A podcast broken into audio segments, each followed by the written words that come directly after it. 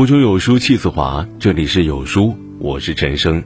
今天要跟大家分享的文章是来自心柔的：出言有尺，戏闹有度，做事有余，说话有德。一起来听。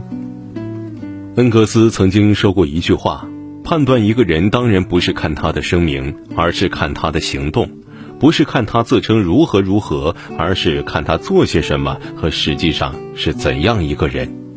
一个人的言行举止折射出其教养与素质，无论你的外表经过了怎样的包装，但发自内心的东西依然会暴露于言行。出言有尺，古人云：“良言一句三冬暖。”语言的表达也是一门艺术。每个人都有自己的自尊和骄傲，不要拿自己的个性去挑战别人的脾气，学会尊重。让别人舒服才是一个人最高级的素养。关系好不等于什么都可以说，生气不等于开不起玩笑。我不是故意的，不等于你没错。我没有恶意，不等于没有造成伤害。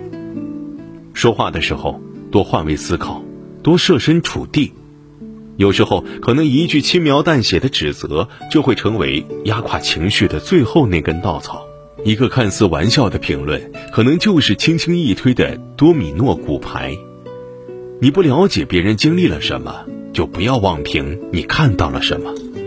说话有分寸，是一个人的高级修养，是一个人成熟的表现，体现着做人的尺度，也体现着一个人生活的层次。时时刻刻把握说话的分寸，注意说话的场合、身份、谈话对象，才能让话。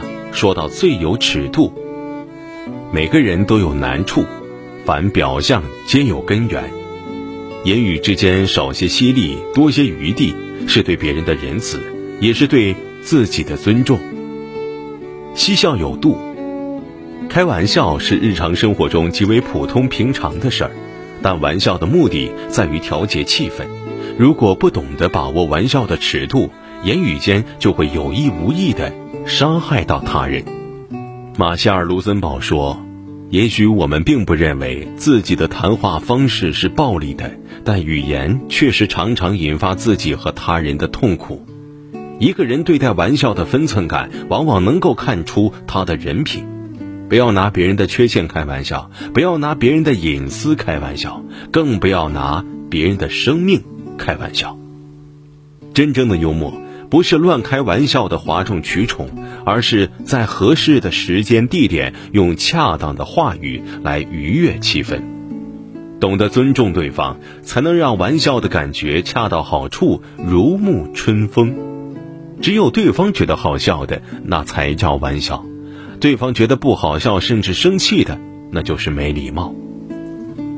做事有余，常言道：“凡事留一线，日后好相见。”人这一生起落浮沉，难免得意，难免低谷。得意时善待他人，失意时善待自己。很多事情难以预料，三十年河东，三十年河西。无论何时何地，话别说太满，做事儿别太过。今日你不留有余地，落下口舌，来日峰回路转，狭路相逢，必然徒增尴尬与伤害。水至清则无鱼，人至察则无徒。给别人留有余地，亦是给自己留下退路。说话有德，古人言：“利刃割体痕易合，恶语伤人恨难消。”说话前最好能过一下大脑，不要只图自己口舌之快，却不顾及他人感受。说出去的话，形同泼出去的水，不要妄想一句“别往心里去”，就能让别人当做你什么都没有说过。事实上，不管你怎么提醒对方别往心里去，别人听完之后依然会觉得你是暴露了内心最真实的想法。中国有句古话：“病从口入，祸从口出。”说话的分寸感相当重要，话多不如话少，话少。不如话好，与人善言，暖如布帛；伤人之言，痛如刀割。最能暴露一个人内心的是语言，最伤人心的是语言，最深入人心的也是语言。嘴下留德，掌握分寸，才能彰显智慧，展现人品，便也成就未来。凡事把握尺度，是一个人最好的道德修养。道德是用来律己的，不是用来律人的。法律才是律人的。道德用来律己，好过一切法律；道德用来律人，坏过一切私刑。